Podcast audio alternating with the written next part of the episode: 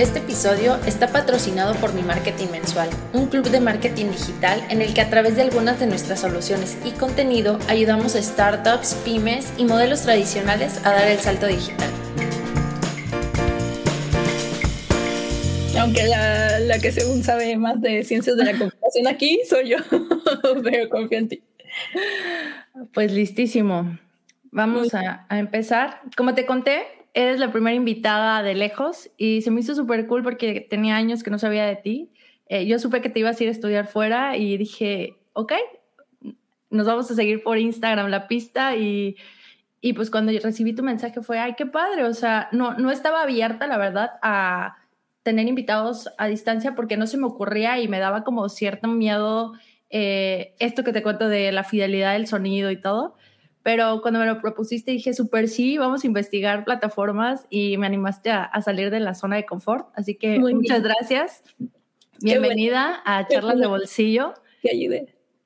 Gris está en York, Inglaterra. Allá son ahorita que las nueve de la noche. Las nueve, cinco, sí. Y aquí pues son las tres. Entonces, eh, qué padre que logramos conectar. Me gustaría que empezaras contándonos un poquito de ti, ¿Qué haces allá en York, Inglaterra? Eh, pues yo estoy estudiando mi tercer año de doctorado en ciencias de la computación. Estoy en la Universidad de York, Inglaterra. Es más al, norte que al sur de, Inglaterra, más pegado hacia Escocia. Em, y pues nada, eh, aquí el doctorado es de tres años, así que ya estoy en mis últimas, eh, pero como buena estudiante de ciencias de la computación, casi nadie termina en tres años, entonces un poquito más, más, más la estructura de la tesis. Oye, entonces tu doctorado es en ciencias de la computación. Así es, así es. Y ciencias de la computación es un área muy grande, entonces sí. Sí, o sea, cuéntanos qué ven en ciencias de la computación. Ajá, pues hay, varios grupos, por ejemplo, eh, tiempo real, que se encargan de ver que los cómputos se hagan exactamente en el tiempo que tú dices. Por ejemplo, si estás eh, mostrando un sensor y ese sensor necesitas que sea cada, no sé, cada tres segundos, entonces cada tres segundos tienes que hacer que ese sensor esté leyendo, ¿no? Eh, está el área de inteligencia artificial, por ejemplo, que ven todos los avances sobre eh, machine learning, redes neuronales y toda esta complejidad de tratar de hacer algoritmos que se puedan enfocar a varias cosas y que sean muy sencillos, o sea, que, que sean eh, heurísticos de, de, de core, ¿no? Eh, que le metas datos y te solucione, no sé, este, cuántas personas van a viajar el siguiente año. Y le metes otros datos y te va a meter quién va a ganar las elecciones el siguiente año. O le metes más datos y te va a decir si esta persona tiene un tumor, por ejemplo, este, y esta persona no. Entonces, eh, es un área muy eh, interesante también. Em, hay otros, por ejemplo, de interacción con humanos, eh, se llama Human Computer Interaction. Ellos, por ejemplo, ven el área social, el área de videojuegos, también trae cómo es que las personas reaccionan. Por ejemplo, si tienes un robot y ese robot este, te dice, necesito que me muestres esta imagen pues tú se la muestras y te dice, ¿dónde está el elefante? Y le muestras el elefante, ¿no? ¿Dónde está la jirafa? Y le muestras la jirafa. Em, pero para tratar con personas, por ejemplo, en el espectro del autismo, eh, esas personas no saben que si, si, tú no ves el, si tú no ves el elefante, porque el elefante está mostrado a la cámara, no significa que la persona que está del otro lado no, este, sí la está viendo, ¿no? No, no significa que, que ellos ven lo mismo que tú. Entonces, para, para, para enseñarles este, que ellos, que el robotcito que está enfrente sí está viendo la imagen, entonces le muestran la imagen y el robotcito dice, no lo alcanzo a ver porque lo estás poniendo de lado o porque lo estás poniendo este, muy abajo. Entonces el, niño este, o, o, la persona reacciona y dice, ah, entonces lo tengo que subir más. Entonces, esa explicación este, de, de, interactuar con la máquina les ayuda también a entender cómo es que las otras personas perciben en, en la visualización de, de, objetos. Oye, hace poquito estaba en TikTok y, y se filtró de por ahí un video en el que supuestamente una persona de Google eh, sacó, creo que hizo una carta o un reporte, lo filtró en el que eh, él trabaja con los robots, ¿no? Y que, o sea, decía que los robots, que el robot le dijo que, que se sentía extraño, ¿no? Como si, si pudiera tener sentimientos. O sea, según yo, hasta lo despidieron pero ¿tú, ¿tú, qué opinas de eso? O sea, ¿crees que eh, pueda pasarlo en las películas, que los robots vayan a desarrollar conciencia o sentimientos? eh, suena eh, a que podría ser verdad la respuesta, pero no quiere decir que el robot en verdad tenga sentimientos, porque para tener sentimientos, eh, o lo que sabemos hasta ahora de qué son los sentimientos por los seres que hemos, eh, que somos nosotros y los seres este, del reino animal o del reino de otros que sabemos que tienen sentimientos, son eh, interacciones en nuestro cerebro, equilibrios químicos y los robots están lejos de, de, tenerlos. Sí, eh, pueden simular conciencia, pueden simular sentimientos. pero todo sigue siendo una simulación. Pero todo sigue siendo una simulación, así es. Muy bien. sí, ahorita que me, que me dices eso, me acordé de un experimento muy interesante. Eh, de unas cucarachitas, robots, unas cucarachitas robots.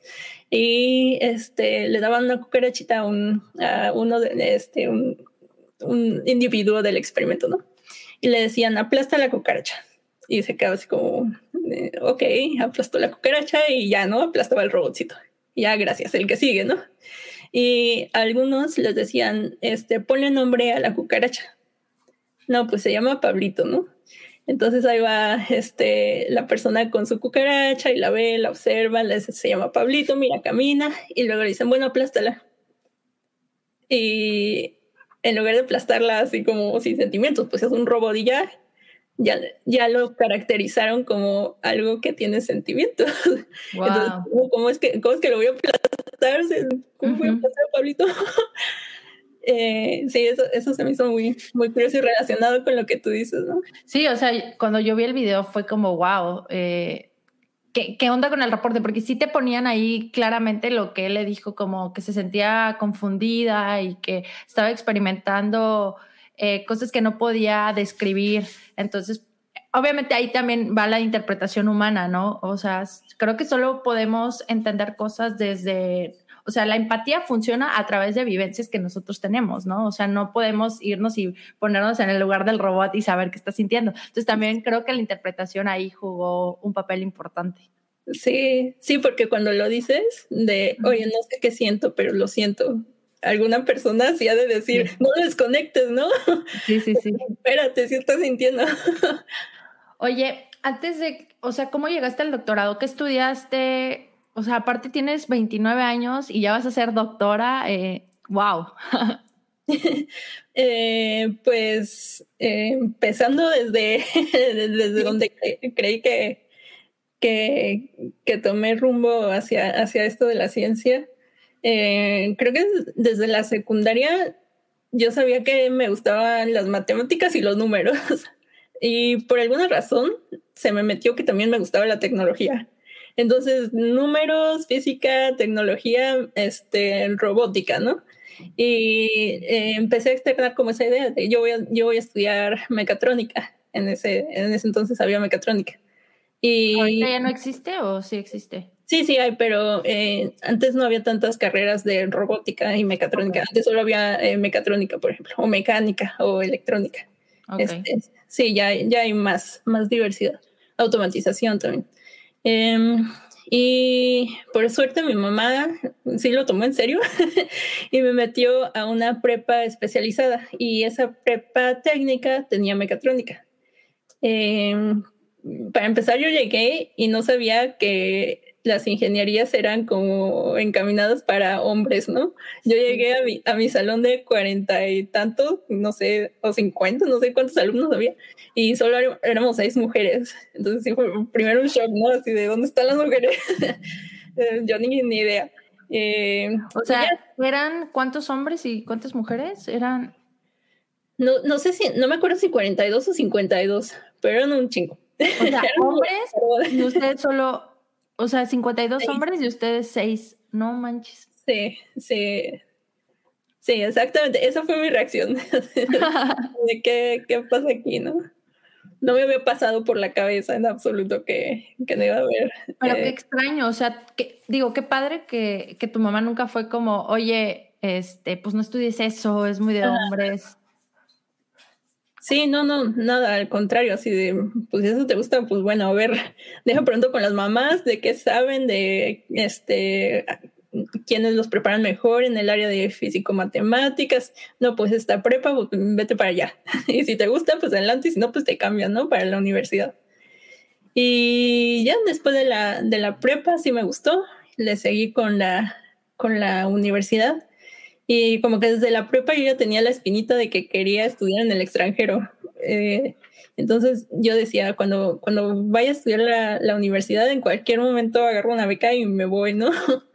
Pero eh, ah, bueno, afortunadamente tuve la oportunidad de becas cortas, de una beca corta, este, para estudiar inglés en Estados Unidos por cuatro semanas.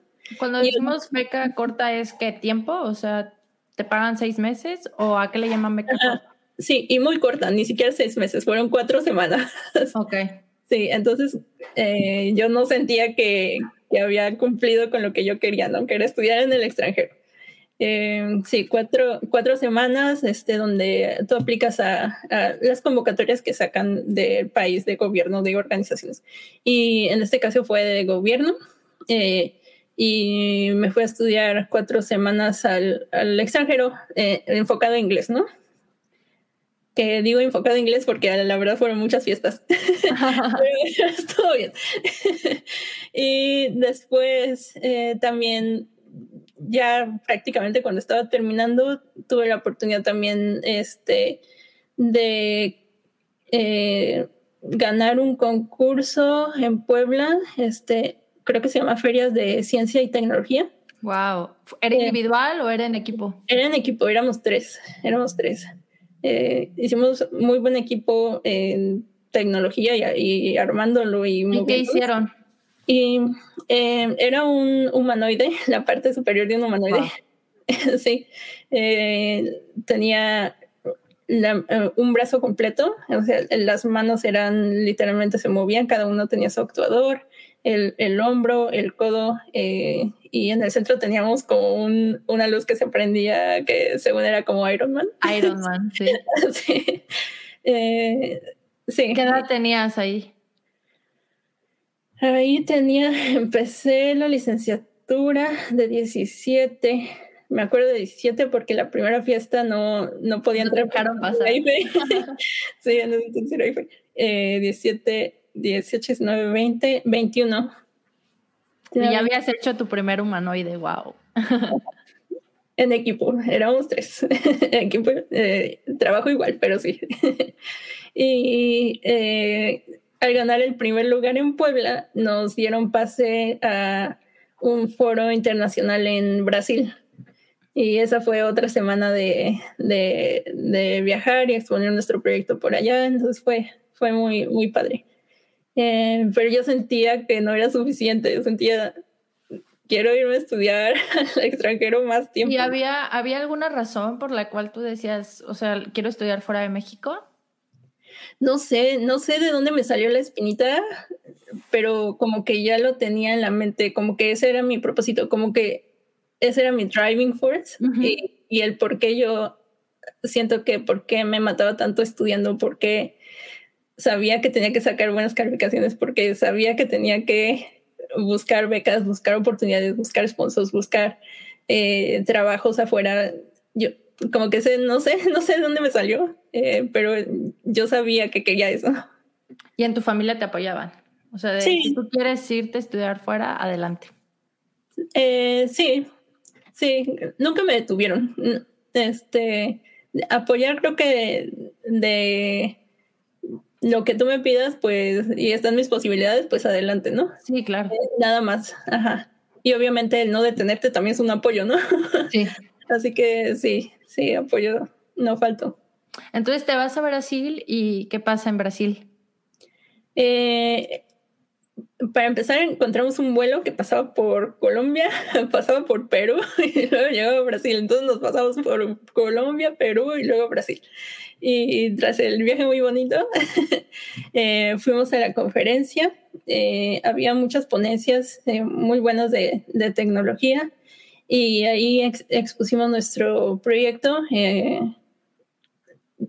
presentación y y debo decir que presenté en portugués. Wow. O por lo menos, ¿Ya, sabías hablar o, por lo menos intenté?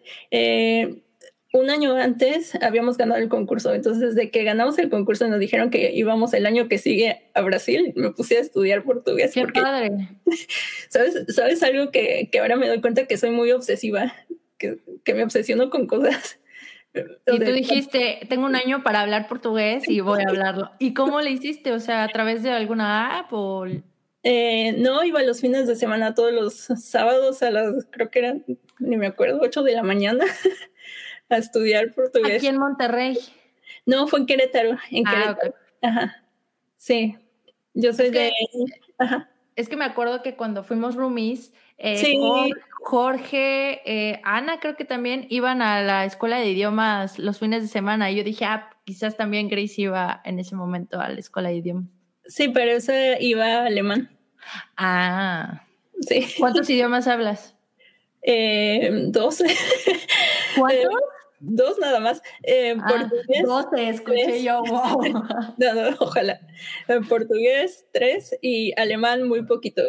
Creo que lo he estudiado como cuatro años, pero como son muy intermitentes, o sea, siempre me, estoy moviendo de, de ciudad ahora. Eh, sí, se me, se me empieza a olvidar y ahorita ya no, no lo he continuado. Pero entonces hablas español, inglés, portugués y un poquito de alemán. Súper. Sí, sí, sí. Bueno, perdón, te interrumpí. Entonces estabas exponiendo en Brasil hablando portugués después de un año de haberlo estudiado. Sí, exacto. ¿Y cómo te fue?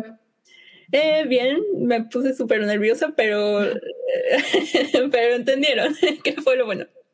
Oye, ¿y los demás que iban a exponer y no sabían hablar portugués, podían hacerlo en inglés o...? Eh, no, de hecho lo presentaron en español. De hecho, yo pensé que más gente iba a aprender portugués, no sé por qué, pero de toda la delegación de mexicanos eh, que fueron, eh, nosotros fuimos los únicos que fuimos de Querétaro, pero habían ido de Puebla, creo que habían ido de la Ciudad de México, o, sea, varias, varias eh, universidades y maestros también que van a exponer expusieron en español, porque no, no se les ocurrió que tal vez hubiera sido mejor exponer en, en, portugués o en inglés, ¿no? Que es el, idioma de... Oye, ¿y esa exposición tenía un fin o solo era que conocieran el proyecto o también era como una especie de concurso? También era concurso, también era concurso, pero en ese no nos tocó participar porque solo aceptaban participantes hasta los 21 años, creo. Ajá. Y yo, yo todavía, yo todavía pasaba, todavía era una niña, pero mis compañeros ya no. Ah, ok. Sí, entonces no, no pudimos eh, participar para los premios, pero eh, pues fue, fue una experiencia muy, muy, muy buena. ¿Ahí en qué universidad estabas? En el ITQ, en el Tecnológico de Querétaro. Ok. Así es. ¿Y de ahí qué? O sea, terminas la carrera y en qué momento te vienes a Monterrey? Porque tú me dijiste que eres de eh, nací en Salamanca, Guanajuato, pero, viviste dos, todos años en Querétaro, ¿verdad? Sí, así es. Y este, después de la carrera de mi licenciatura, eh, tuve este viaje a Brasil y yo sentía que necesitaba estudiar en el extranjero. Entonces eh, empecé a trabajar, trabajé un año, pero seguía buscando, ¿no? Yendo a, a conferencias, yendo a, moviéndome por internet este, y di con las becas con la cita.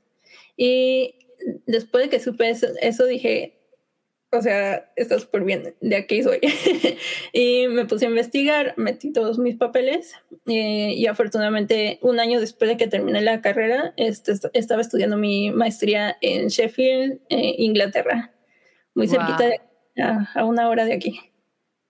Sí. Y pues ya hablaba súper bien el inglés y ¿Era la maestría que tú querías? O sea, ¿tú la elegiste? Eh, sí, yo la elegí. Eh, de hecho, eh, mi proceso para llegar a la maestría fue primero pues ver qué oportunidades había, ¿no? Y una vez que sabía qué oportunidades, investigar a qué universidad yo quería irme. Y di con Sheffield porque Sheffield tiene uno de los mejores laboratorios en robótica. Tiene muy buenos robots y muy buenos maestros en, en el área de robótica, control, inteligencia artificial. Entonces eh, decidí aplicar allí, eh, quedé, apliqué a la beca, afortunadamente también me la dieron y eh, sí, un año después estaba por allá. Oye, con la, con la beca del CONACYT te alcanzaba o tú tenías que trabajar para solventar ciertas cosas o cómo funciona? Sí, fíjate que la, la, beca te paga la licencia, la, las tuition fees, que es la colegiatura, y eh, también te da manutención. En la mayoría de las veces es el 100% de, de licenciatura. Eh, tiene un documento donde te explica cuánto es lo que te paga y si cubre todo o no cubre todo. Y eh, de manutención también te da cierto porcentaje que es suficiente para que vivas. o sea, si quieres vivir bien, pues tienes que trabajar o tuviste que trabajar antes y ya este, te vienes súper, ¿no? Eh, así que eh, está bien, o sea, la beca está bien. Y sinceramente comparadas con, con otras becas eh, que dan, por ejemplo, en la Unión Europea o de otros países que he comparado, es mm, bajo lo que te dan de manutención, pero al mismo tiempo las responsabilidades son menos. Por ejemplo, a nosotros no nos piden que regresemos y trabajemos por mucho tiempo en México o que si no regresamos, este, no sé, nos eh, nos meten abogado o algo, no. o sea, no, es, es, mucho más este, relax en el sentido de. Ajá, light en el sentido de las responsabilidades. Perdón. Nada, no te preocupes.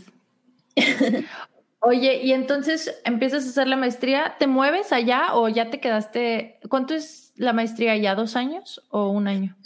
La, maestría acá es un año. Eh, desde los pocos países que es un año. En México son dos años. Sí, sí, pero yo imaginaba que era un año porque yo estuve viendo en algún tiempo España y vi que también tienen de que un año de, de maestría. Se me hizo súper cool porque pues creo que aprovechas muy bien el tiempo y te permite pues ejercer pronto, ¿no? O sea, de estoy estudiando esto porque quiero especializarme en. Y después terminas la maestría después de un año, ¿regresas a México o te quedas allá?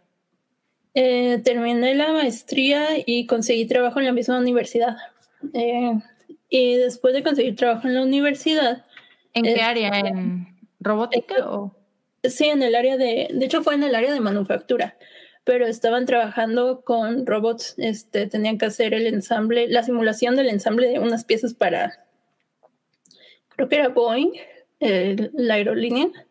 no sé si es aerolínea o solo crea los aviones. Este, creo que solo crea aviones. Sí, eh, sí, el ensamble de, de, de las piezas. Eh, y yo estaba en el área de, de simulación de, ver cómo es que el brazo robótico iba a seleccionar las piezas, ponerse en su lugar y, hacer el ensamble. Oye, ¿y esto que notaste tú el primer día que llegaste a la carrera eh, y que dijiste, oye, son 42 hombres y solo 6 mujeres, ¿se repitió en otros lugares? O sea, cuando fuiste a Europa, llegaste y ¿habían más hombres que mujeres o ya estaba más equilibrada la cosa? Eh, no, sigue, sigue habiendo ese, ese desbalance de, género, incluso aquí. He escuchado, porque no he estado, eh, que por ejemplo en China o en Japón mm, las cosas son más equitativas, pero aquí todavía se ve, se ve ese desequilibrio de, de mujeres y hombres. ¿A qué crees que se deba? Pues creo que por historia sigue como ese no es tabú, es mm, ese como sesgo de que las mujeres no son, no sé, como que les da miedo o hay matemáticas mejor no, o, pero ya hay tantos estudios que demuestran que no es así, ¿no? que las mujeres somos igual de entronadas. Y, y, si bien, por ejemplo, los hombres son un poquito mejor, un poquito, o sea, y digo de la campana de todas las personas que hay, un poquito mejor en físico matemático, nosotros somos mejor en diseño, en modelación y, y modelo, pero todo en, en ingeniería necesitas de los dos, o sea, necesitas Sí, o sea, sería un super team que fuera mitad y mitad, ¿no? O sea, oye, tú enfócate en esto y yo me enfoco en esto y, y avanza más rápido. Exactamente, exacto. Y, y sí, o sea, creo que sigue ese, ese tabú de que a veces piensan que no, no pueden o piensan que, hay matemáticas, qué miedo. Pero no sé, no sé, creo que no se dan la oportunidad de ver si, si es lo que les gusta o no. Digo, también, o sea, puedes tener ciertas habilidades, pero también es mucha dedicación las matemáticas. Eh, yo estuve en secundaria en el club de matemáticas, pero yo iba a estudiar hasta los domingos para las competencias. Y sí llegó un punto en el que yo le dije, mi mamá estaba súper feliz, ¿no? De que, ah, estás en... Pero hubo un punto que yo le dije, ¿sabes qué? Eh, entre hacer deporte y estudiar matemáticas, o sea, me gusta más hacer deporte. Eh, mi personalidad es más, pues no es de tanto estar encerrada, ¿sabes? De que cuatro horas eh, metida haciendo ejercicios. Y, me apoyo, pero sí fue como para mí, wow, eh, las personas que están tan comprometidas con las matemáticas porque nunca dejan de estudiar y estudian casi todos los días. ¿Eres así? Eh, a veces, la mayor parte del tiempo. sí. O sea, la, la, mayor parte del tiempo estás haciendo que ejercicios... ¿Qué tipo de ejercicios hace la gente que estudia ciencias computacionales? O sea, que... Eh, depende de, del, del punto donde estés en el doctorado, en mi caso. Eh, por ejemplo, al principio era mucho leer papers leer, leer, leer, leer. Nada de programar, nada de, nada, o sea, te lo pasas leyendo. Y después era mucho escribir, escribir sobre este que encontraste, este que como holes que, que gaps, ¿cómo se dice? Este que partes no están investigadas en su totalidad, en donde puedes como meterte e investigar un poquito más. Y luego de que ya leíste mucho, ya escribiste mucho, este, ya medio armaste tu propuesta, ahora sí es mucho código. Y te la pasas en código, código, código. Y dos horas para encontrar que un punto y coma estaba mal escrito y era dos puntos. Ya me ha pasado.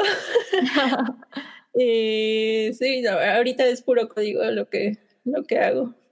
De vez en cuando, todavía, obviamente, nada más como para seguir actualizándome, leer papers que, que mandan o que veo, pero ya la mayoría es puro, puro estar programando. Oye, ¿y qué cambio notaste entre estudiar la carrera en México y estudiar la maestría en Inglaterra? ¿Cuál fue la principal cosa que, pues quizás te dijo, estaba bien luchar por venirme a estudiar fuera? pues creo que hay dos caras de la moneda, ¿no? Uno es, uno es mi orgullo de eso fue lo bueno de venirme a estudiar acá, de decir sí pude. Y lo otro, lo que este, descubrí diferente, eh, ay, no sé, yo que tengo la experiencia, por ejemplo, de haber estudiado la maestría en Sheffield y ahora el doctorado aquí en York, puedo comparar no solo México, sino aquí mismo las universidades. Y a nivel, por ejemplo, de Sheffield, yo lo notaba, ojalá no se enojen los de aquí, lo bueno es que no hablan español, pero el, el, nivel de Sheffield yo lo, yo lo encontraba más alto que el nivel de aquí, que el nivel de York.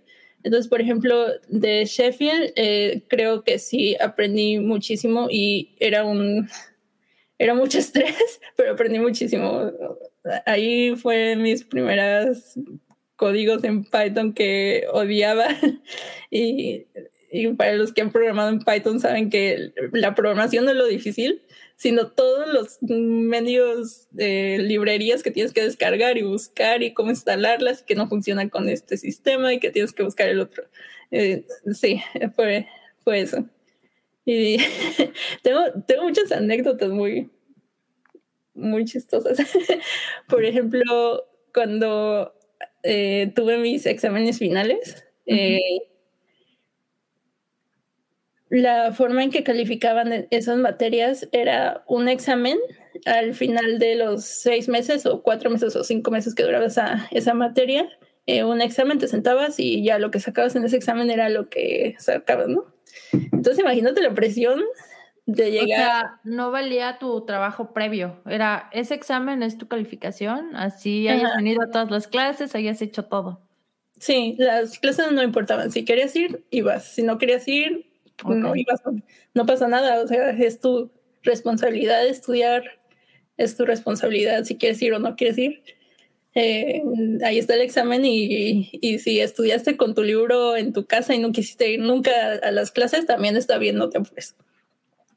Eh, y al principio sí se me hizo muy impactante porque llegas al examen y el examen no es en un salón, o sea, chiquito con tus 20 alumnos o 40 alumnos, en el caso, eh, sino en un salón que parece el salón de Harry Potter, donde pasan y se ponen el, sombrero.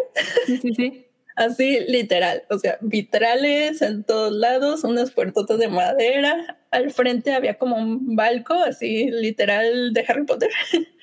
y en cada fila había un, una persona, un profesor arriba checando su fila. Y claro, para que no copies. Ajá, y hacia atrás la fila era como de 50 alumnos, ¿no? Cada una.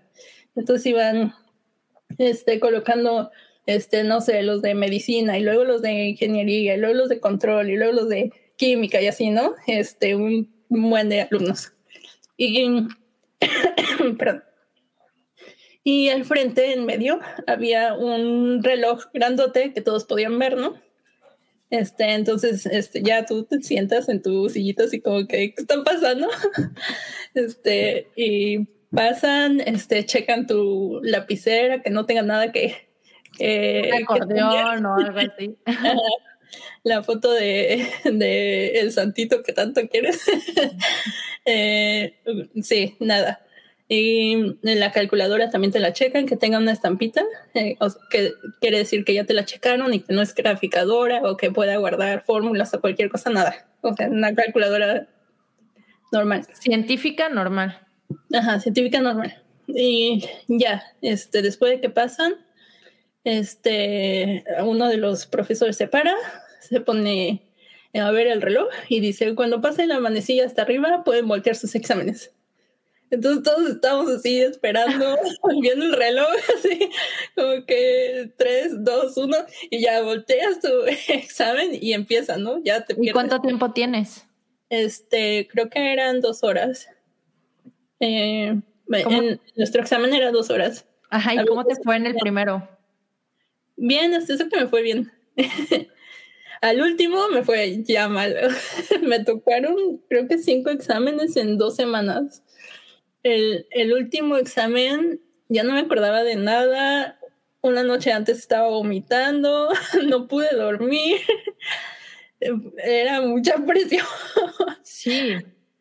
Ah, pero ¿y por qué tan pegados? ¿O eran cinco exámenes dos semanas por, por materia? O sea, porque cada materia te hace un examen, un examen de esos. Eh, por mala suerte. Ah, ok. sí, la mayoría de, de los estudiantes tenían eh, tres semanas o más distanciado, ¿no? Que podías estudiar, por ejemplo, no sé, en los seis meses y luego ya nada repasar una semana para un examen y luego otra semana repasas otro examen y así te vas. Pero en nuestro caso, yo creo que ya no les alcanzó el tiempo o lo planearon mal, así que nos tocaron seguiditos. ¿Y cómo te fue bien? Eh, bien, excepto en el último. el último casi lo reprobé, pero no lo reprobé. ¿Pero qué materia era o qué? El último era sistemas adaptativos. Hay una fórmula que se llama Q-Learning, todavía me acuerdo, que en el examen no me acordaba ni de la fórmula. O sea, esa fórmula la repetimos todo el semestre, la usamos en todos los mugres problemas y se me olvidó. del estrés, de, lo que... De lo de no dormir, se me olvidó. Pero sí sabías que necesitabas esa fórmula. Sí, sí sabía, ya me, ya, ya me la sabía, pero en el momento se, no sé, fue muy extraño. Ajá. Se me borró la memoria. ¿Y qué hiciste? ¿O la dejaste en blanco? Sí, me la salté. sí. Oye, y después de, o sea, viviste esto de, de, la presión de estar allá, ¿crees que sí el nivel de México estaba más fácil entonces en la licenciatura? ¿O tampoco? Mm, mm, creo que aquí algo que me gusta y que me gustaría que lo lleváramos para allá es que te dan esa oportunidad de progresar tanto como tú quieras.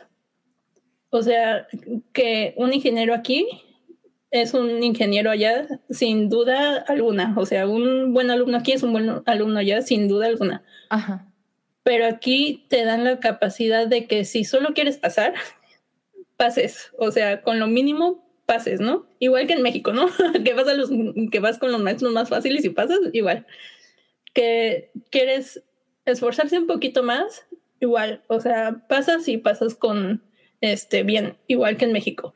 Pero siento que aquí te dan la oportunidad de decir, vale, este, si quieres sacar 70 eh, para arriba, que allá es como un 100 para arriba, porque ya no hay más del 100, Eh, de 70 para arriba es que tú ya sabes bien lo que es el contenido de la materia y no solo eso, o sea, si ya sacas 80, 90 o 100 aquí, es que ya sabes más que el profesor. O sea, que ya te sabes el libro, el derecho al revés y los problemas más difíciles. Siento que eso si lo adaptamos a México, saldría, sacaría el potencial de alumnos que sabemos que, que salen, pero que no sabemos que salen, pero salen muy, muy bien. O sea, siento que, que un buen alumno aquí es un buen alumno allá, pero si un muy buen alumno aquí, no sabemos quiénes son allá. Sí, o sea, lo que entiendo es que puede ser, a, ver si te entendí bien, si alguien aquí en México, no sé, eh, estudia, copia, tal, puede sacar un 100 y eso podría ser igual a alguien que literal sí se esforzó demasiado seis meses para sacar ese 100 y al final del semestre están a la misma altura. Pero no te asegura que esta persona está igual a la que se esforzó un montón, ¿no? Exacto, exacto. Sí, y, y, eso, o sea, si, si lo achacamos a algo, ¿qué crees que sea? Como que no le dan el valor, que hay corrupción dentro de las instituciones, como comprar al profesor, como entre los alumnos eh, cambiar el examen, copiar, o sea, como que está más permitido acá. ¿Crees que sea sí, eso? Sí, yo siento que sí está más permitido. Acá es mucho más estricto ese, ese control. Y además siento que el sistema funciona, o sea, medio funciona como está Así que para cambiarlo necesitas mover muchísima gente, ¿no? Mover muchísima gente y decirle a los maestros, ahora este es el sistema de calificar. O sea, las cosas van a seguir igual, los, los que sigan saliendo van a seguir saliendo, eh, pero ahora tenemos que destacar quiénes de ellos son los que en verdad, por ejemplo, necesitamos que se vayan a estudiar doctorados, que se vayan a estudiar maestrías, que se vayan a estudiar eh, cosas más complicadas que, que tienen la capacidad de hacerlo y que necesitamos esa gente. Sí, que, la ciencia, la robótica avance con estas personas. Ajá, exactamente, exactamente. Juntar a lo mejor de lo mejor. Exactamente. Oye, Porque son problemas complicados. Necesitamos gente. Necesitamos, ajá, quien se meta de lleno y, y saque, no sé, la próxima bomba que purifique agua de los ríos, ¿no? Que en México ya se está acabando el agua, o sea, necesitamos, necesitamos gente que convierta el dióxido de carbono de nuevo en oxígeno y que en lugar de que acelera el calentamiento, no solo lo detenga, pero lo reduzca. O sea, necesitamos, necesitamos. ¿Ya hay gente que ya está trabajando en eso? Hay muchísima, muchísima. Lo que, sí, muchísima. Lo que necesitamos es seleccionar cuáles de ellos se podrían aportar o acelerar el proceso, ¿no? Ajá, y cuáles de ellos se pueden escalar a nivel mundial eh, con los recursos que tenemos para que funcione. Justo ayer estaba hablando por Instagram porque yo subí una foto como qué rico poder entrenar y bañarse, porque pues como sabes la situación de Monterrey, o, bueno, no sé si sepas si llegan ¿Sí? eh, está horrible, o sea, no, no hay agua, yo la neta voy al gym y pues aprovecho y me baño y la verdad si no, no tendría esa fortuna, eh, pues yo creo que estaría como muchos que se bañan de que de agua que vas guardando y o sea sin regadera. Entonces pues en parte me siento muy afortunada de tener eso. Eh, pero justo eh, un amigo me, empezó a preguntar como, oye, sí está muy fea la situación. Y le digo, sí, o sea, puede haber como aquí una revolución social por, porque pues hay mucha gente que lleva 15 días sin agua y que aparte de, de escasos recursos que ya no sabe de dónde obtenerla, ¿no? Y le dije, el aprendizaje y de la forma en la que lo estoy viendo es realmente aprender a cuidar el agua. Todos decimos, hay que cuidar el agua, pero yo siento que yo no la cuidaba, o sea, nunca me había visto como en esta necesidad de decir, güey, sí se puede acabar y qué vamos a hacer, ¿no? Y ahora sí estoy preocupada. Digo, pero todos debemos enfocarnos en qué podemos hacer desde nuestra trinchera de lograr que nuestros recursos, que son bastante limitados, puedan brindarnos más cosas. Básicamente, hacer más con menos. O sea, ¿qué podemos hacer? Y, y, creo que eso va de la mano con lo que estás diciendo. O sea, necesitamos más personas que nos ayuden, o sea, que nos digan a los simples mortales qué tenemos que hacer, ¿no? Y, y cómo tenemos que hacerlo. Y, más, allá de cuide el agua, eh, ¿sabes? O sea, más allá de eso, dime cómo lo hago y lo hacemos. sí, claro, claro. Y, y también aquí hay dos caras de la moneda. Uno es eh, la población en general en que pueden ayudar. Y la otra que yo siento que es la más importante es en cómo es que las personas que tienen el poder de cambiar y mover masas van a hacerlo. Por ejemplo, políticos, científicos, gentes en organizaciones, eh, cómo se van a, coordinar de manera pensante, o sea, de manera que alguien sepa exactamente por qué está pasando eso y cómo es que lo pueden solucionar, sentarse y decir, esta es la mejor solución. O sea, después de planear seis meses y ver muchas opciones y hacer muchas diapositivas y bla, bla, bla, esta es la mejor solución, ya sabemos que hay que hacerla, ahora sí a, a, ponerla en marcha, ¿no? Pero no hay, no, no hay, no hay como ese, ese flujo de, de comunicación, información entre, entre gobierno, entre empresas, entre... Sí, oye, eso quedó súper claro ahorita después de la pandemia. O sea, quedó súper claro que las cabezas de los países, de las empresas, no se comunican. O sea, cada país, eh, la ONU decía una cosa, pero cada país hacía lo que quería eh, en el momento del COVID. Cada quien sobrevivió al COVID de la manera que pudo.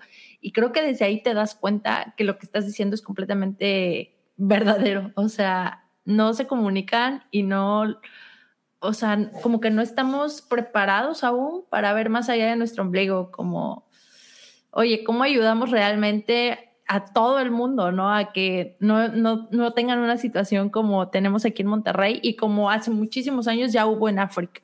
O sea, estamos igual de que hace años estuvo África, que no tenían agua, que no tenían... Dices, ¿cómo volvimos a caer en esto? O sea, ¿por qué no estamos en constante comunicación? Parece ser que necesitábamos que fuera Pangea otra vez y que estuviéramos todos juntos para, para comunicar. Yo creo que ni así tenemos que pensar cómo, cómo transmitir ese mensaje. Y, y, otro, otro ejemplo, por ejemplo, es, es lo del calentamiento global. Eh, el problema ya lo sabemos, desde los 1900, no me acuerdo, 60 creo, eh, cuando vieron el comportamiento del clima y la gráfica, ahí está, que la enseñan en todos lados y dicen, mira, o sea, cuando empieza a subir las, la, este, la contaminación, este, empieza a subir la temperatura. Esto va a pasar, o sea, aquí está la gráfica y la enseñaban en todos lados, ¿no? Así como, como carta de presentación, ¿no? Mira, te estoy enseñando, te estoy enseñando. Y a todo el mundo les valió. Ahora las consecuencias es que muchos países están experimentando temperaturas extremas, por ejemplo.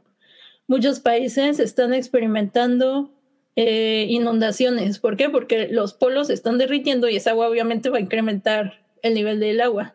Y en otros lados, por ejemplo, hay eh, incendios arrasadores que duran meses, medio año, años.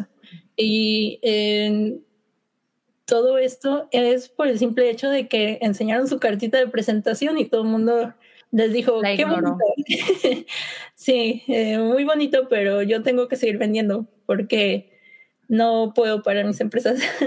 yo tengo que seguir vendiendo petróleo porque esa es mi moneda. Yo tengo que seguir y, y seguimos, o sea, y, no sé, yo tampoco sé y por eso necesitamos científicos. ¿Cuál es la solución entre el balance de el calentamiento global y, la, y no para la economía. ¿Cómo es que les decimos ya deja de vender carros y al mismo tiempo no despedimos a toda la gente que, que este, está manufacturando carros, por ejemplo? ¿Cómo movemos toda esa gente a otros rublos?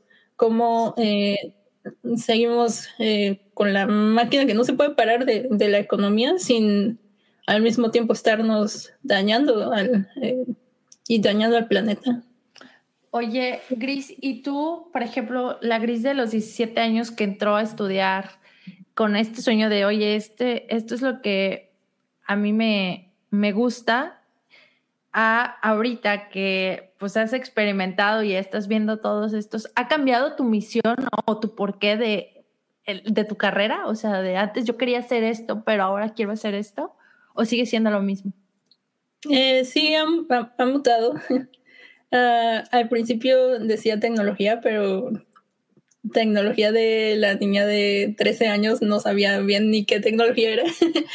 y después en la universidad, cuando ya estaba estudiando más, más cosas técnicas, más cosas de, de modelos y eh, ya más aterrizado a qué era la tecnología o la automatización, que, que era como el poco de mi, de mi carrera.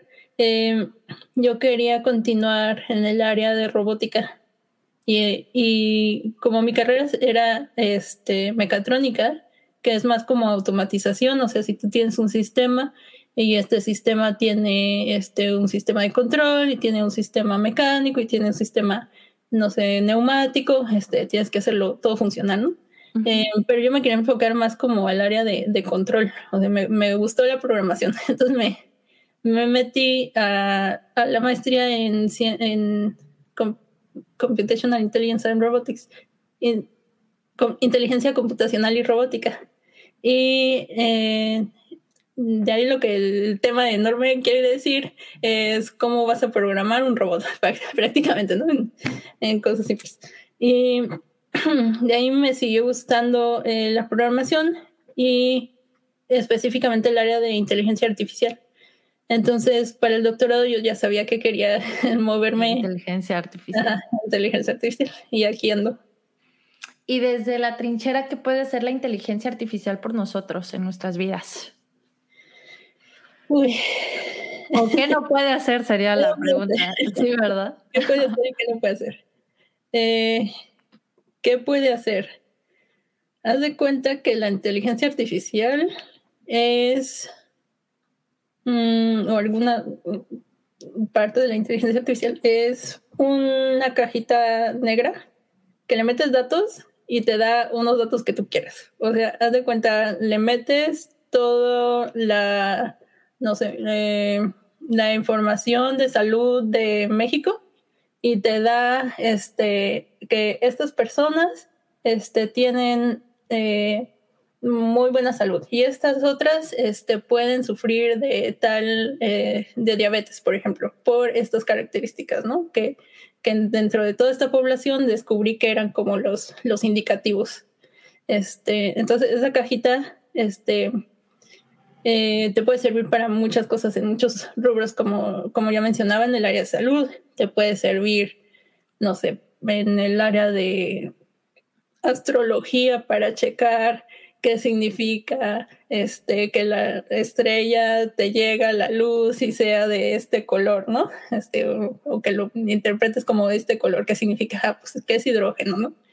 Eh, o lo puedes aplicar a eh, no sé, el área de turismo, por ejemplo, este, que te diga, este, tengo todas estas personas y este, yo ya sé que lo más probable es que estas personas viajen a Europa, estas personas viajen a Sudamérica, de tantas personas. Entonces, eh, por ejemplo, los que eh, venden boletos de avión están preparados para vender más boletos para estas personas.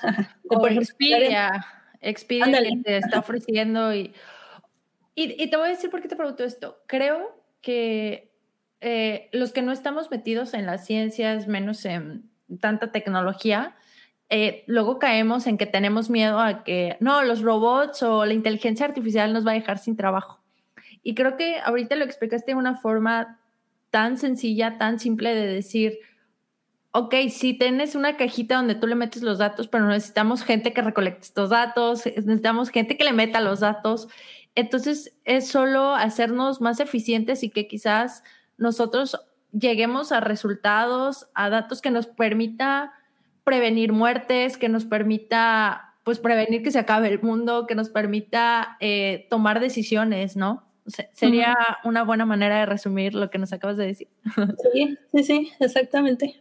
Y que no, no deberíamos de tener miedo de, oye, nos vamos a quedar sin trabajo. Creo que simplemente las actividades que estamos haciendo dentro de nuestro trabajo van a mutar, como dices, o sea, van a ser diferentes, quizás van a ser más eficientes y quizás no nos estamos dando cuenta, pero esto nos puede llevar a jornadas laborales más cortas porque vamos a hacer trabajos más eficientes que no nos tengan ahí sentados este, averiguando datos que ya nos lo podría dar un robot o una computadora súper fácil.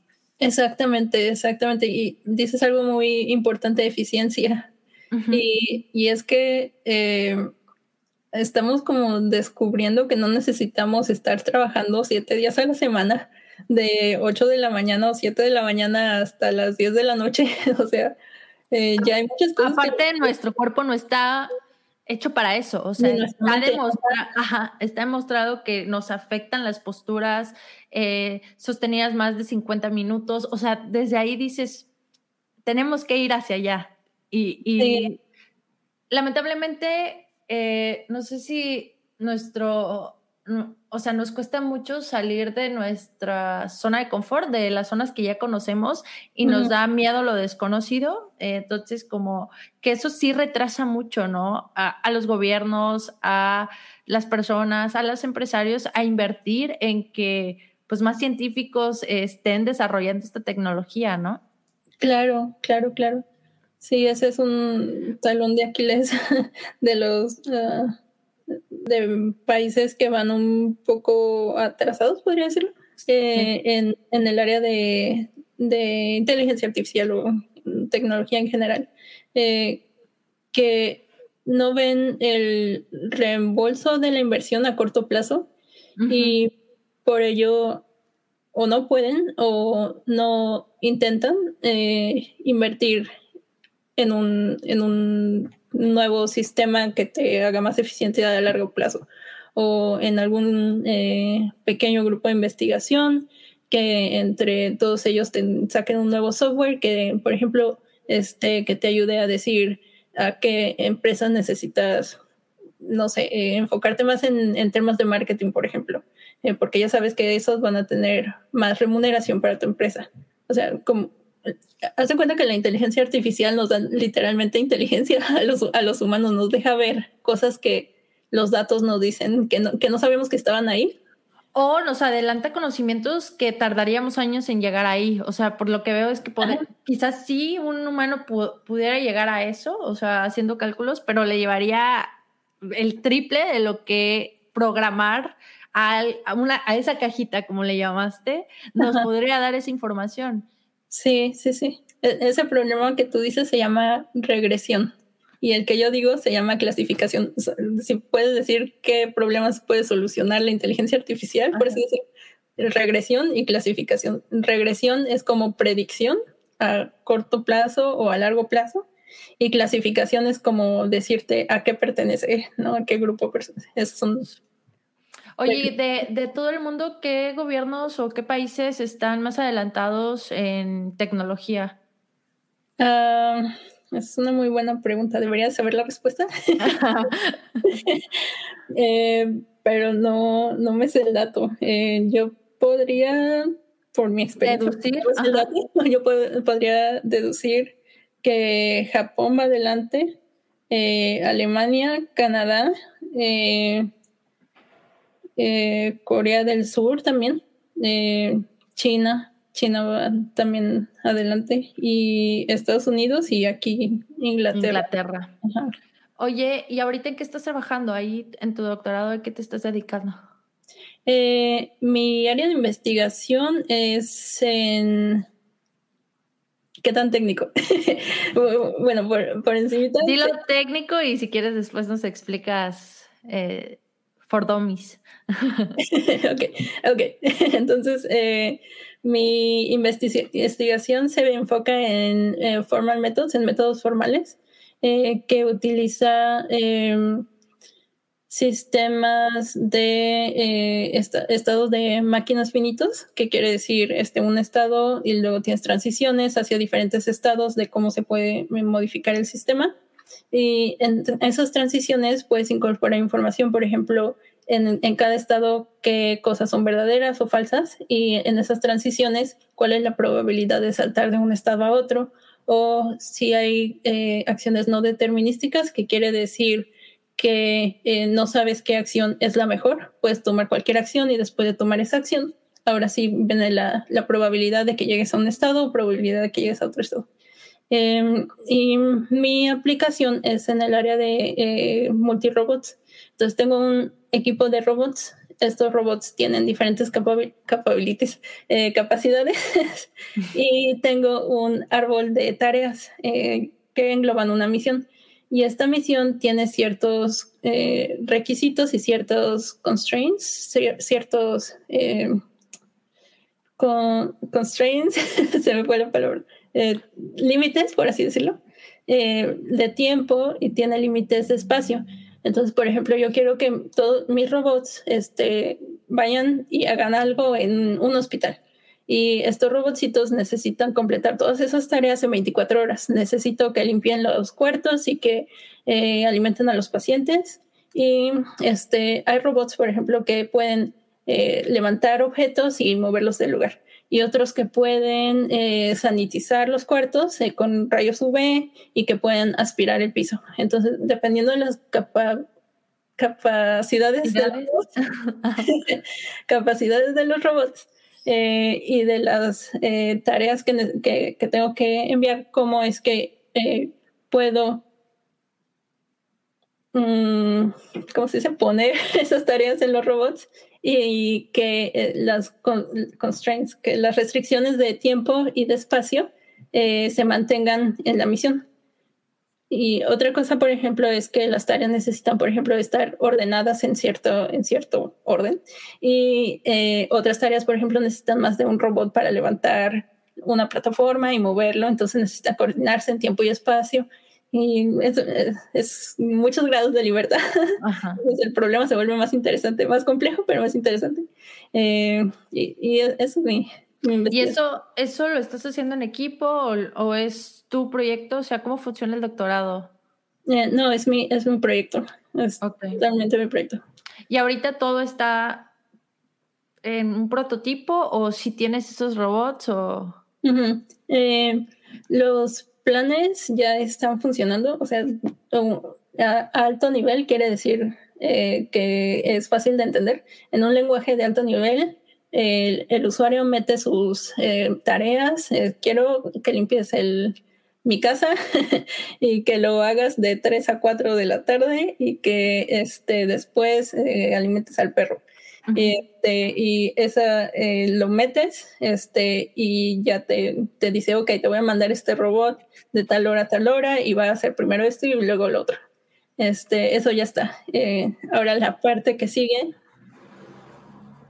una es la, se llama self-adaptation, que es auto, autoadaptación, em, donde los robots, si, si, fallan o algo, este, solitos se organizan eh, para volver a tomar o retomar las tareas que no pudieron ser completadas. Y la última parte es ahora sí este, ponerlo en, en, en los robots reales, ¿no? Que, que, se muevan y saques un robot y, los otros se vuelvan a organizar solos y completen las tareas. O sea, es, por ejemplo, un fallo puede ser que un robot, eh, no sé, dejó de funcionar, entonces otro robot podría tomar como, ah, pues yo hago la tarea que no cumplió este robot. Ajá, ajá, exactamente. Oh, ok, suena súper interesante. ¿Y, te, ¿Y cuánto te falta? O sea... Ajá. Pues en Inglaterra son tres años de doctorado, como te decía. En la mayoría de los países son cuatro años, aquí son tres. Eh, pero afortunadamente mi supervisor y todos los que han pasado antes de mí me dicen, no te preocupes, si no acabas en tres, nadie acaba en tres, todos se toman unos meses más. Sí me dijiste, pero me refería, ya lo tienes tan desarrollado que qué te falta, o sea, ¿por qué dices como quizás me va a llevar un poquito más de tiempo? Eh, porque eh, mi proyecto es grande, de hecho, porque... Sí, se escucha, pero se escucha que va muy avanzado. Sí, eh, pero para un doctorado o por lo menos este, para un buen paper, o sea, para meterlo al top de top, por así decirlo, eh, mi supervisor, que es muy bueno, eh, el profesor Radu Kalinescu, le agradezco que es mi supervisor, me dice que necesito agregar la parte de adaptación. Entonces, si ya tengo todo eso desarrollado mal, la parte de adaptación es muy difícil que me lo rejected, que sea, que sea rechazado rechazado. Ajá. Entonces, eh, aunque pudiera terminar con una tesis media, ni, ni, media, ¿verdad? Una tesis bien, eh, me dicen, no, este, completa eso porque te va a dar mucho eh, peso a tus aplicaciones en el futuro. Entonces creo que por eso este, ya sé qué tengo que hacer, solo necesito tiempo. Oye, y, ok, terminas el doctorado esperemos que pronto y que te vaya todo muy bien. ¿Qué sigue para ti? O sea, ¿cuál es tu sueño? ¿A dónde te quieres ir? ¿Te quieres quedar allá? eh, me gustaría seguir en el área de investigación. Me gustaría eh, trabajar en alguna universidad y que sea de alto nivel, o sea, que tenga impacto en el área de, de investigación. Eh, afortunadamente, en donde estoy trabajando están abriendo un nuevo eh, recinto, un nuevo edificio, eh, con muchísimos aplicaciones, muchísimas aplicaciones para robots, eh, especialmente en el área de sistemas autónomos y de carros autónomos. Entonces, como que eso me está llamando la atención. ¿Como Tesla o qué? Sí, sí, sí ahorita hay mucha inversión en carros autónomos, como que es el, el boom ahorita, hoy, el boom de, de, ya queremos sacar carros autónomos, ¿no? Entonces ahorita están contratando muchísima gente y, y tengo, siento yo que tengo muy buena posibilidad de quedarme a, a trabajar por ahí. O si no, también hay una universidad en Canadá que me llama la atención Eh, que tienen un simulador de autos, eh, auto, de carros autónomos también. Y sí, creo que por aquí o por allá estaré buscando. Oye, y de todo lo que has recorrido, ¿cuál crees que ha sido tu mayor reto? Em, eh, ¿Cuántos retos quieres? pues yo creo que tres estaría bien, si quieres. O sea, los tres más grandes.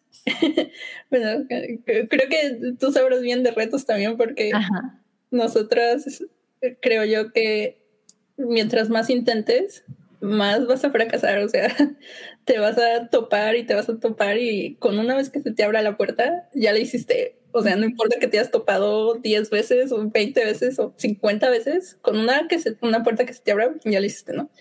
Eh, creo que mi primer eh, reto fue eh, entender que las mujeres sí podemos. y te voy a decir por qué. Cuando estaba en la prepa, había un maestro que era muy, muy malo. Y él daba inglés. Y no solo era malo, el hijo de su mamá, en media clase nos decía que las mujeres solo, solo servíamos para fornicar. En, ah. plena, en plena clase en siglo XXI. Y pues nos traían enojadas, ya estábamos hartas y lo fuimos a denunciar con la directora. Y la directora hizo todo lo posible, o sea, habló con nuestros papás, habló con nosotros, este, intentó despedir al maestro, pero el maestro, bien decía él, o sea, no me pueden hacer nada, yo estoy este, protegido por el sindicato y no le hicieron nada.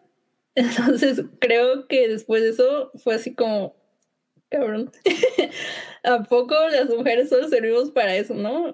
Nel, o sea, te voy a demostrar que no. Y, y creo que creo que mientras más avanzamos, más es decir si podemos, ¿no? como mirarnos, ¿no? sí, como pensar en que nuestros logros no solo son nuestros, sino pueden inspirar a otras mujeres a intentarlo, ¿no? Exactamente, exactamente. ese, es uno. ese es uno. ¿Y el segundo? El segundo, este, eh, hubo un periodo que pasé por cosas muy fuertes, siento yo, o muy fuertes para mí, no sé si para los demás serían fuertes, pero yo siento que pasé por fuertes que personalmente me bajaron muchísimo. Entonces, entiendo que toda esa plática de separar a la parte personal de la parte profesional y todo eso está muy bonito, pero no funciona así. sí, justo, te iba a decir eso, o sea, yo no estoy de acuerdo porque somos un ente, ¿no? Y no nos, no es como que, ah, hoy me voy a quitar esta parte de mi cerebro, que es el emocional, y, para que no me afecte, o sea, no podemos hacer eso. Exactamente. Y pasé por cosas eh, poco emocionales. Ajá. Bueno, te cuento un poquito. Eh, primero fue por un asalto que tuve. cosas que. Hay cosas que tú. elecciones, o sea, elecciones que tú haces y que son malas y que luego dices por qué la hice, ¿no? Y otras cosas que pasan y que no ni te lo esperaban, ¿no? Así de, ¿por qué yo? Y esta fue una de las segundas, o sea, ¿por qué yo? Y fue un asalto, o sea, yo estaba sola en mi casa y tres tipos, era en la mañana y este, estaban como forzando la puerta de mi cuarto, yo me acababa de levantar y este, yo pensé que era mi hermano porque yo lo, yo lo acababa de escuchar, pero no, no había tomado en cuenta que me había quedado dormida otro rato, no sé cuánto, y pues ya no estaban, o sea, solo estaba yo. Y cuando abrí la puerta, este, pues estos tres tipos entraron y estuvo muy fuerte, o sea, me vendaron, me amarraron, o sea, yo sentí que era, había sido una eternidad. Y, o sea, después de eso como que yo estaba en shock. Y no sentí que había sido como tan traumático como en verdad fue. Eh, porque estaba como en shock, ¿no? Decía, pues estoy bien, estoy bien. Y, y aparte era justo antes de que me fuera a la maestría. O sea, por primera vez iba a viajar, a vivir sola, no conocía a nadie, o sea, literalmente llegué con mis dos maletas y ya... Justo esto te iba a preguntar, ¿esto que me estás contando sucedió en Querétaro? Sucedió en Querétaro. Y fue muy desafortunado porque eh, la colonia no es, no es, no es como... Lo que, consideramos peligroso, ¿no? Ajá, exactamente, no es que pase eso, ¿no? O sea, fue muy, muy desafortunado. Y, y ya, o sea, eh, yo como que seguía diciendo, pues estoy bien, ¿no? o sea, ya pasó, ya chillé, pero ya. Eh, y este, después como a los pocos días lo que sí sentía era mucho miedo. O sea, yo salía y tenía que ir a trabajar y, o sea, salía a la calle y veía a cualquier persona y sentía miedo. Sentía miedo de no lo conozco. O, sea, y ese miedo, este, como que se extrapoló cuando llegué acá que no conocía a nadie, no, no hablaban con nadie de, de, de amistad. entonces como que se extrapoló y como que este, nunca le presté tanta atención porque decía yo estoy bien, ¿no? Y tengo que, tengo que seguir porque ya tengo la beca, porque ya tengo este, responsabilidades y tengo que estudiar, tengo que esto. Y entré a una relación. y una relación muy mala. y muchas veces se terminó, pero otra vez este, llegaba de, no, todo va a estar bien, perdón, Y quiero estar contigo. Quiero estar contigo. Este, y ya así estuvo casi dos años. Eh, y esa relación acabó, o sea, si lo del asalto no fue, esa relación fue en picada, o sea, fue horrible. Y después de eso, eh, yo no dije nada, o sea, durante toda la relación nadie supo que, que estaba pasando o que, que, algo estaba mal. Nadie, o sea, yo me lo callé todo, todo, todo. Dije, mis problemas son mis problemas y nadie tiene por qué enterarse, ¿no? Ya sabes, el, el típico, este, los problemas se quedan en casa. Sí. Perdón. no, mucho hablar. Y este, después llegué a Monterrey. Después de maestría, este, regresé a Monterrey y como que ese, ese distanciamiento con esta persona fue que dije, ya, o sea, o sea, este es el momento, ¿no? Ya si aquí le dejo de hablar, él no puede venir y decirme otra vez, ya, perdón, discúlpame, y miren rosas y lo que sea, ¿no? Y, y ya, así este, nos dejamos de hablar. Bueno, lo bloqueé de todos lados. Eh, ya no sabía dónde estaba, así que no me pudo buscar. Y ya, yo seguía sin decir nada. Este, obviamente ya me empezaba a sentir muy, muy mal. Y cuando yo me di cuenta de que ya necesitaba ayuda, fue cuando un día, este, yendo al trabajo, este, cerca del TEC de Monterrey, em, empecé a sentir como mucha sed entonces eh, empecé a tomar agua y tomé como, tenía un termo que era grande, o sea, no sé, unos 400 mililitros yo creo, y me lo terminé. Y luego seguí sintiendo sed y me tomé otro. Y dije, yo creo que estoy súper deshidratada porque todavía tengo sed. No te miento, me tomé como 7 litros y seguía sintiendo sed. Y entonces dije, esto ya no es normal. Le dije a mi jefe y afortunadamente muy buena onda mi jefe, me llevó a mi casa y me dijo, no te preocupes, o sea, si no te sientes bien, o sea, dinos si te llevamos al hospital o, o si tienes que descansar, este, pues descansa. Y le dije, no, yo creo que voy a estar bien. Y ya este, llegué al DEPA y al poco tiempo empecé a temblar, así, pero temblar súper feo. Y dije, no, esto ya no está bien. Y Anita, una muy buena amiga, me llevó al hospital. Y en el hospital, este, de camino ya en el, en el taxi, este, pues dejé de temblar, dejé, ya no sentía nada así como de repente, ¿no? Y llegué y me examinaron y me dijeron, ¿sabes qué? Pues no tienes nada. O sea, para mí que lo que tienes es algo este, emocional que no has eh, sanado y que necesitas, pues... Sí, eh, o sea, parece que te dio un ataque de pánico o de ansiedad, ¿no? Sí, y yo no era consciente de eso, o sea, ni siquiera yo decía, seguramente estoy deshidratada, ¿no? Sí. y, y no, o sea, yo sabía por qué era. Yo sabía que era por esa relación que no había terminado porque estaba concentrada en otras cosas, porque eh, yo sentía que, que tal vez que no, tenía nadie por allá y, y él me bajaba las, las, la luna, el cielo, las no lo sé, o sea, fueron muchas cosas, ¿no? Que ahora digo, o sea, qué tonta, ¿no? Eso debió de haber terminado mucho antes. Eh, pero así se aprende, ni modo. Sí. y, sí. Y eh, ya. ¿Cómo sanaste? O sea, ¿qué decisión tomaste después de saber que eso venía de emociones?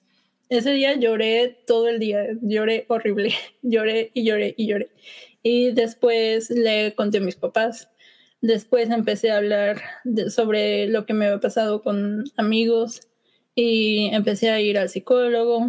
Eh, pero no te miento, o sea, yo creo que tardé tres o cuatro años en, en completamente decir, ya me siento bien. O sea, si, si alguien pasa por eso, no se espere, o sea, toma acción rápido, porque lo que hace el cerebro es adaptarse a cómo se siente. O sea, si tú tomas acción dentro de los primeros, creo que tres meses o seis meses, es mucho más rápido que salgas que si te esperas de los seis meses a un año, a dos años, a tres años. O sea, si te esperas más de ese tiempo, el, el cerebro necesita mucho más tiempo en volverse a estabilizar y necesita ya, por ejemplo, medicamentos o necesita terapia o necesita, o este, la combinación de estas o cosas que no, no hubiera necesitado si me hubiera este, dado el tiempo de decir, no estoy bien, o sea, ya no estoy bien, o sea, necesito este, decirlo, ¿no? Sacarlo. Eh, sí, ese fue otro reto, tratar de manejar y de seguir este, adelante con lo que yo quería al mismo tiempo que estaba cargando todo esto dentro de mí. Sí, que traías una mochila emocional y que aparte no te estabas dando cuenta que la traías. o, o, que no quería detenerme a, a, sanar. sí. Oye, y digo, qué bueno saber que ya estás mejor y este, y pues, como dice, nadie sabe las batallas de otra persona, ¿no? Porque, pues, yo vivía ahí con ustedes y nunca me percaté, entonces me da, me da mucho gusto que, que estés mejor. Y el tercer reto, ¿cuál, cuál es? Y el tercer reto, el tercer reto. ¿Crees que tenga que ver con que, o sea, por lo que sé, siempre has estado lejos de tus papás, ¿no? O sea, desde que empezaste tu carrera profesional, ¿nunca te dio el homesick o algo así? Sí, eh, creo que sí me dio cuando estaba en la, en la maestría, así como a los seis meses, sí me dio. Pero siento yo que, que nunca he tenido como ese apego a estar o, a, los lugares y siento que eso me ha ayudado. Por ejemplo, cuando, no sé, dejé la prepa, la prepa ni me importó, ¿no? Cuando dejé la universidad, la universidad ni me importó. Cuando dejé la maestría en Sheffield, ni me importó, ¿no? Como que yo siempre estaba viendo eh, qué seguía. Hacia adelante. Ya esto ya, lo que sigue. Sí. creo que eso también me... Mm, mm, sí lo sentí, obviamente, pero no lo sentí tanto, siento yo. Oye, Fíjate que ahorita que estuve platicando contigo, me vino a la mente, tengo un primo que tiene siete años, seguramente lo va a escuchar, así que hola Mateo, que quiere estudiar robótica, o sea, desde ahorita tiene siete años y, o sea, le pidió a su papá de que le comprara un iPad para sus clases de robótica, ya está yendo a concursos, él vive en Chiapas, este, pero eh, la verdad es un niño súper inteligente, entonces me gustaría pensar en que él va a escuchar de alguien que está cumpliendo quizás el camino que él va, va a querer cumplir. Entonces, eh, ¿qué consejo le darías este, a estas personas que quisieran estudiar algo relacionado a ciencias computacionales, a robótica, mecatrónica, etcétera? Eh, que es la mejor decisión de su vida. Lo vendí bien o no. Eh, el mejor consejo que les podría dar es que lo intenten. O sea, si tienen esa espinita de que les gusta, métanse. Eh, y la verdad es que yo, yo lo amé y estoy segura de que, de que ellos también lo van a amar. Em, ver que las cosas se mueven, ver cómo este, tu código va tomando forma y luego tienes un videojuego o ver que estás este, metiendo unos cablecitos y de repente se prenden los foquitos y te da el Hello World, ¿no? el mundo o cositas así, o sea, como que a mí me, me iluminan el, el, día, ¿no? Son tus pequeñas victorias. Sí, exactamente, exactamente. ¿Qué, ¿qué crees que podrían empezar a hacer? O sea, aparte de ir a talleres y esto, ¿crees que haya cosas que podrían empezar a hacer que pues los ponga al nivel del que estábamos hablando al principio, que te gustaría estar? O sea, ¿cuáles consejos podrías darles técnicos? Sí, pues eh, yo siento que yo, yo empecé muy tarde, eh, pero ahora dando clases me doy cuenta de que ya hay estudiantes que saben más que yo de programación, no te miento, o sea, tienen 20 años, 18 años y ya saben lo que yo sé y más, ¿no? Entonces, lo que les podría decir es que YouTube, Internet, es una cantidad enorme de información, de que ah, se metan a algún canal de YouTube donde les enseñan a programar y se metan desde el, el video número uno de cómo programar hola en Python y que, que, que, sigan, sigan ese camino. Eh, hay dos aplicaciones este, muy buenas. Una es Udemy, Udemy Academy, y, y, la otra es se me fue el nombre. Eh, pero ¿La de Code Pro o...? No, este... ¿Hackers? Mm, bueno, hay, varias, hay varias. hay un montón. Sí. Yo, yo las veo porque me aparecen en publicidad, pero sí sé que hay un montón ahora. Y ya aún más técnico les podría recomendar eh, que se enfoquen en un, en un lenguaje de alto nivel y en un lenguaje de bajo nivel. Por ejemplo, uno de bajo nivel, por ejemplo, C, que es muy usado. Y en uno de alto nivel, eh, Python, yo les recomiendo porque también es muy usado. Y que de ahí se empiecen a especializar, este, en, por ejemplo, tomar uno de estos cursos que los guían desde qué es una variable A, qué es una variable B, ¿no? Este, si lo, si lo pones como un entero, si lo pones como un string y este, ya está cosas un poquito más avanzadas como recursion o este, eh, no sé, eh, queues y stacks, eh, cosas por el estilo. Entonces, eh, estos cursos te van tomando como de la manita desde que, desde que te enseñan qué es una variable hasta que te enseñan algunos algoritmos sencillos. Este, yo, yo les recomendaría que se fueran por ahí. Ok, perfecto. Y ahora te quiero pedir un consejo para las mujeres que quizás eh, tienen el sueño de participar o empezar a estudiar algo en una industria dominada por hombres como tú. O sea, que quizás tú no tuviste esa limitante y nunca te pasó por la mente de, ay, soy mujer, ¿cómo voy a estudiar esto? Pero probablemente allá afuera sí hayan muchas mujeres que no se animan porque creen que es un mercado, una industria dominada por hombres. ¿Qué consejo le darías? Que ya estamos cambiando eso.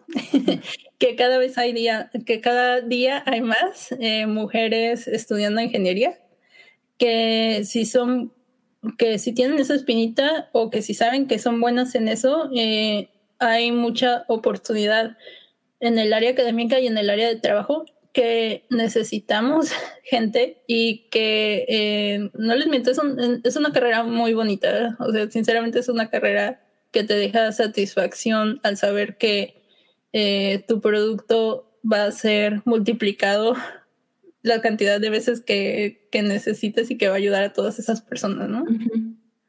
Súper. Sí, es lo que decíamos, ¿no? Ya no solo hay que hacerlo por nosotras, sino por todas las que vienen atrás. Oye, pues muchas gracias, Grace. Eh, la verdad, me encantó platicar contigo. Me encantó saber que la estás rompiendo, que estás eh, poniendo el, en alto el nombre de México, pero también el de las mujeres. Y por favor, por favor, por favor, cuando estés por terminar tu doctorado y vayas a presentarnos, avísame y vemos si hacemos algo, nos cuentes cómo te fue y, y cómo terminó el proyecto y hacer una parte 2 de, de, este podcast, ¿te parece? Vale, Andy. Ojalá y sea dentro de algunos seis meses. Sí, verás que sí. O sea, estoy muy emocionada y pues eh, no sé si quieres darnos tus redes para que te sigan y si quieren escribirte, preguntarte cosas, pues puedan hacerlo.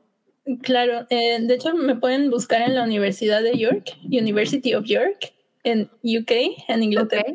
Eh, porque hay otras. Creo que en Canadá hay una de York, pero De todos modos, les dejo el enlace quizás en la descripción del episodio para que puedan, puedan picarla y, conectar contigo. Y tengo una cuenta de Instagram que se llama Griselle, G-R-I-S-E-L-L-E, yo bajo Traveling Around. Ok. Eh, para que vean por dónde ando. y próximamente espero este, lanzar una aplicación también para eh, pues ayudar a la, salud mental y va enfocada a como hacer grupos de hiking o hacer grupos de eh, chat o hacer grupos de lectura. Este, entonces por ahí también lo voy a meter para que... Sí, claro que sí, y, y vamos a estar al pendiente y que quede de una vez pactado este segundo episodio, segunda parte de, tu doctorado, una vez que lo termines. Claro que sí, Andy. Y antes de que nos vayamos, tengo que decirte que yo te sigo de, lejitos y me da mucho orgullo ver cada vez que dices, ya lancé una nueva empresa, ya lancé un nuevo episodio, ya, lancé un nuevo video. O sea, yo te sigo y, te respeto y te quiero desde lejos, te mando un, un abrazo muy grandote y, y te seguiré lo que me resta de vida. Así será también, ¿eh? De aquí para allá, eh, te lo aplaudo, te agradezco y, y, la verdad me que estar grabando estos episodios me, me llena de satisfacción porque veo también eh, las relaciones tan chingonas que he formado y, y aunque tú y yo, no sé, fue porque fuimos roomies, una vez que nos conocimos, pues no nos hemos dejado de seguir la pista y hay que seguir así. Ojalá o yo vaya o tú vengas pronto y podamos hacerlo en persona. Claro que sí. Nos vemos. Nos vemos. Hasta luego.